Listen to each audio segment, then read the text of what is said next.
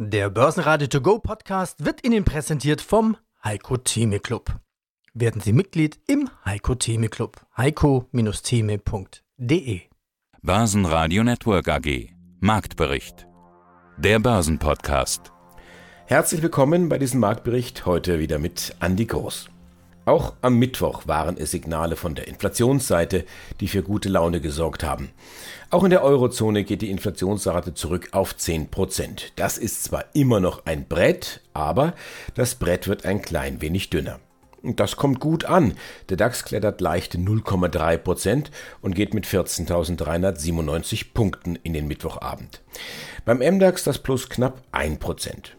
Fast nur Gewinner in der ersten Börsenreihe. Mercedes-Benz, Puma und Deutsche Börse legen jeweils über 2% zu.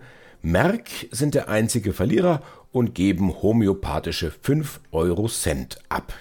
Dass Volkswirte zu den Skeptikern gehören, das hat Felix Herrmann im Interview mit dem Börsenradio selbstkritisch eingeräumt. Von den vergangenen drei Rezessionen haben wir elf vorhergesagt. Das komplette Interview hören Sie im laufenden Programm und da stellt er Ihnen auch Tara vor. Das ist die große und überaus attraktive Schwester von Tina. Mein Name ist Felix Herrmann. Ich bin Chefvolkswirt bei der Aramea Asset Management AG in Hamburg. Auch hier merke ich den Partycrasher. Die Rezession. Als Laie stelle ich mir natürlich die Frage, wie passt das Thema Rezession zusammen mit einem Arbeitsmarkt, der brummt? Man kann ja schon fast von Vollbeschäftigung reden.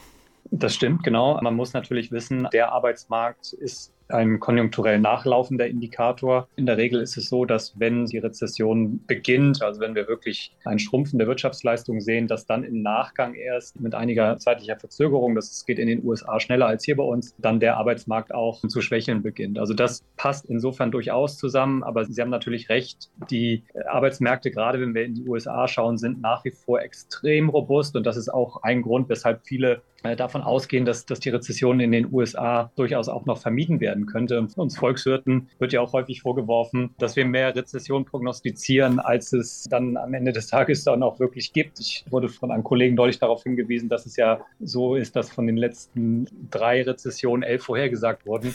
Ich merke, die Volkswirte oder zumindest einer der Volkswirte, der hat auch so ein bisschen Hang vielleicht zur Selbstkritik oder zumindest einen, einen gewissen Humor bringen, bringen sie mit. Hermann, wie geht es äh, Tina?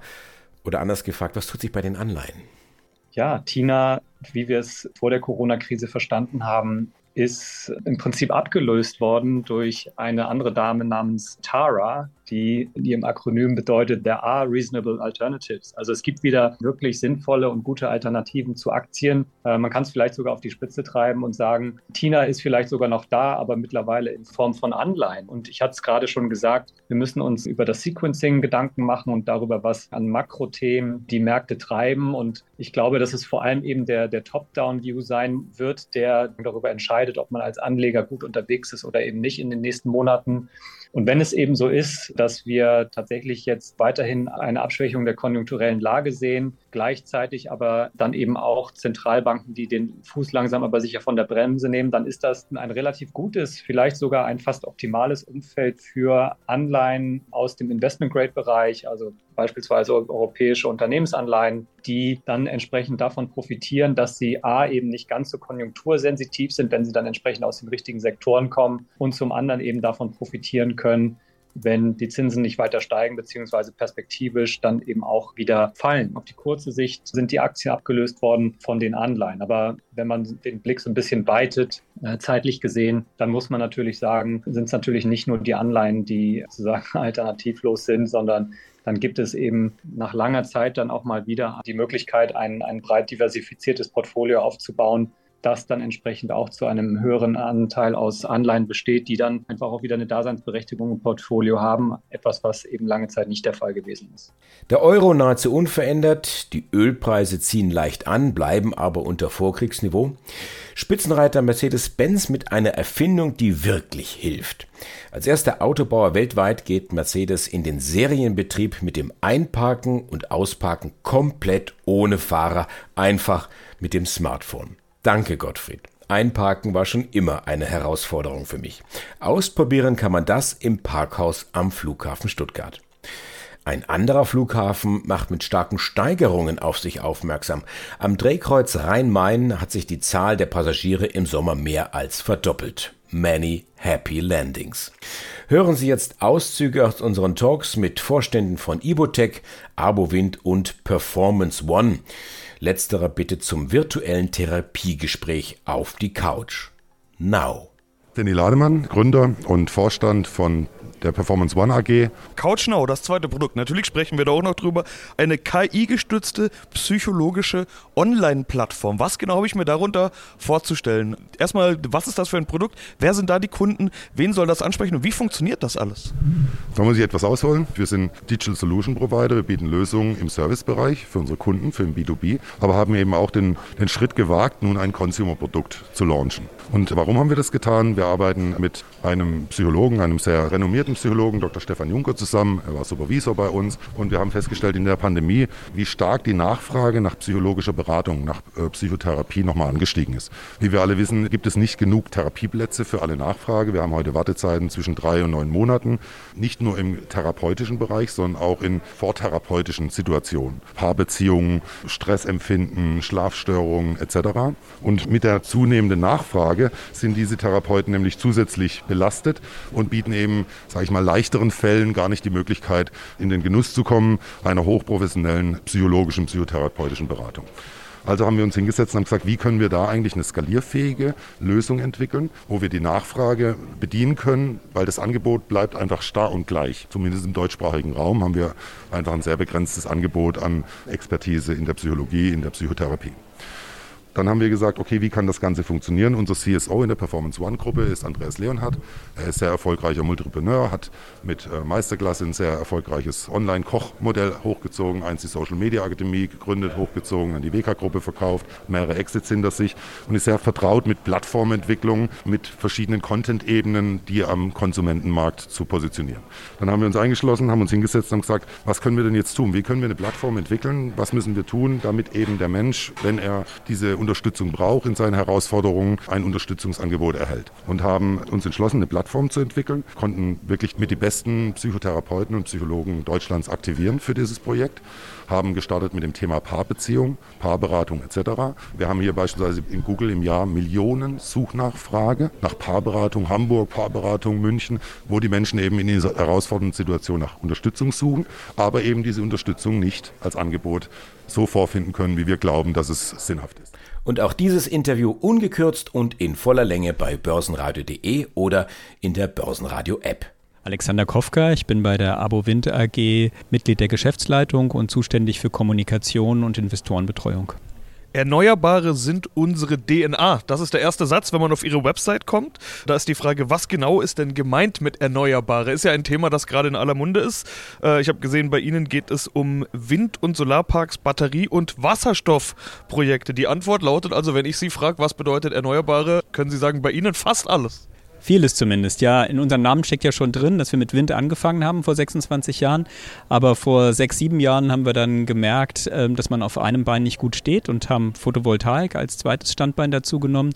Mittlerweile machen wir auch tatsächlich viele Batterieprojekte und Wasserstoff ist quasi das, was so am Horizont ist, bis in die Zukunft. Also da haben wir jetzt noch keine Projekte umgesetzt, aber wenn wir in zwei Jahren wieder sprechen, dann werde ich auch vom ersten umgesetzten Wasserstoffprojekt berichten können. Ja, da spitzen sich die Ohren. Allein schon bei Erneuerbare spitzen sich, glaube ich, die Ohren ist ein Geschäft, das viel Beachtung findet, seit wir in einer Energiekrise sind. So wird das ja gängigerweise genannt. Russland hat den Gashahn abgedreht. So wie es aussieht, wird der vermutlich auch nie wieder aufgedreht, zumindest nicht in diese Richtung. Wir brauchen schnell Alternativen. Klimakrise, da ist ja schon länger der Weg in Richtung Erneuerbare eingeschlagen. Sie hatten in einem der letzten Gespräche gesagt, die Erneuerbaren sind für die Klimakrise das, was der Impfstoff für die Pandemie ist, das geeignete Gegenmittel. Schönes Zitat, also habe ich es mir auch rausgeschrieben geschrieben. Seitdem hat sich ja einiges geändert. Wie anders werden Sie mit diesem Thema inzwischen wahrgenommen? Was hat sich alles bei Ihnen verändert in den letzten Jahren?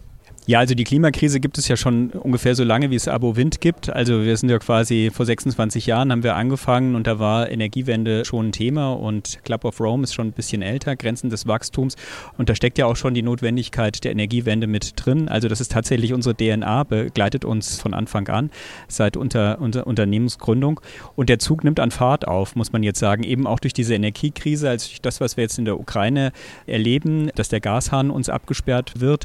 Das trifft uns als Volkswirtschaft, ähm, als Gesellschaft sehr hart. Das müsste quasi, hätte nicht so schlimm kommen müssen, wenn wir früher konsequenter als Gesellschaft auf die Energiewende gesetzt hätten. Dann wären wir jetzt schon eine ganze Ecke weiter mit, mit erneuerbaren Energien. Jetzt sind wir leider noch ziemlich abhängig von dem, von dem Gas und deswegen müssen wir alle viel Geld im Moment für Energie ausgeben. Es haben alle erkannt, dass es ein Fehler ist, bei, bei der Energiewende, bei der Installation von mehr Erneuerbaren nicht Gas zu geben, eben um sich unabhängig vom Gas zu machen. Also diese Erkenntnis ist jetzt, äh, ist jetzt gereift und deswegen merken wir jetzt, dass die Dynamik zunimmt, also dass wir mehr Projekte umsetzen werden können in den nächsten Jahren. Ja, schönen guten Tag. Mein Name ist Uri Schweiz. Ich bin der CEO der Gesellschaft Ibotech Advanced Materials AG und zurzeit noch der Hauptgesellschafter. Ja, mein Name ist Jörg Leinenbach. Ich bin der CFO und Co-CEO der Ibotech Advanced Materials AG. Ja, wir wollen gleich wieder dazu switchen, dass nur einer von beiden spricht, aber es hat einen Grund, warum ich Sie beide im Gespräch habe. Ich möchte nämlich mit einem ganz aktuellen Thema einsteigen. Sie planen eine Hauptversammlung demnächst, eine außerordentliche Hauptversammlung, wenn ich das richtig verstanden habe. Was steckt dahinter? Ja, wir planen die außerordentliche Hauptversammlung im Dezember diesen Jahres, kurz vor Jahreswechsel. Wir wollten einfach für dieses Jahr noch einen Gewinnabführungsvertrag äh, durch die Gesellschafter verabschieden lassen.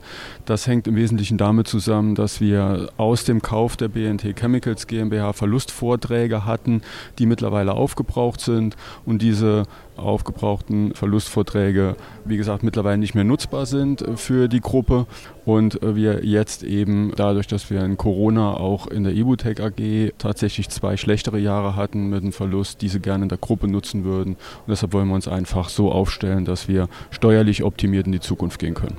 Dann haben wir das als, als brandaktuelle Meldung, würde ich mal sagen, gleich mal vorab. Jetzt treffen wir uns hier auf einer Investorenkonferenz.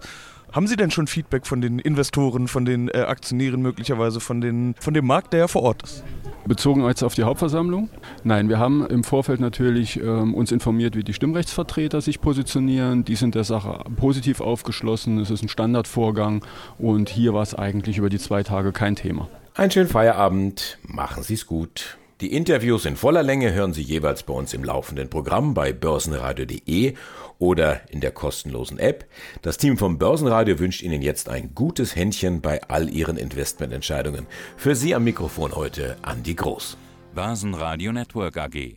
Marktbericht. Der Börsenpodcast. Der Börsenradio To Go Podcast wurde Ihnen präsentiert vom Heiko Theme Club. Werden Sie Mitglied im Heiko Theme Club. heiko-theme.de www.radioplay.de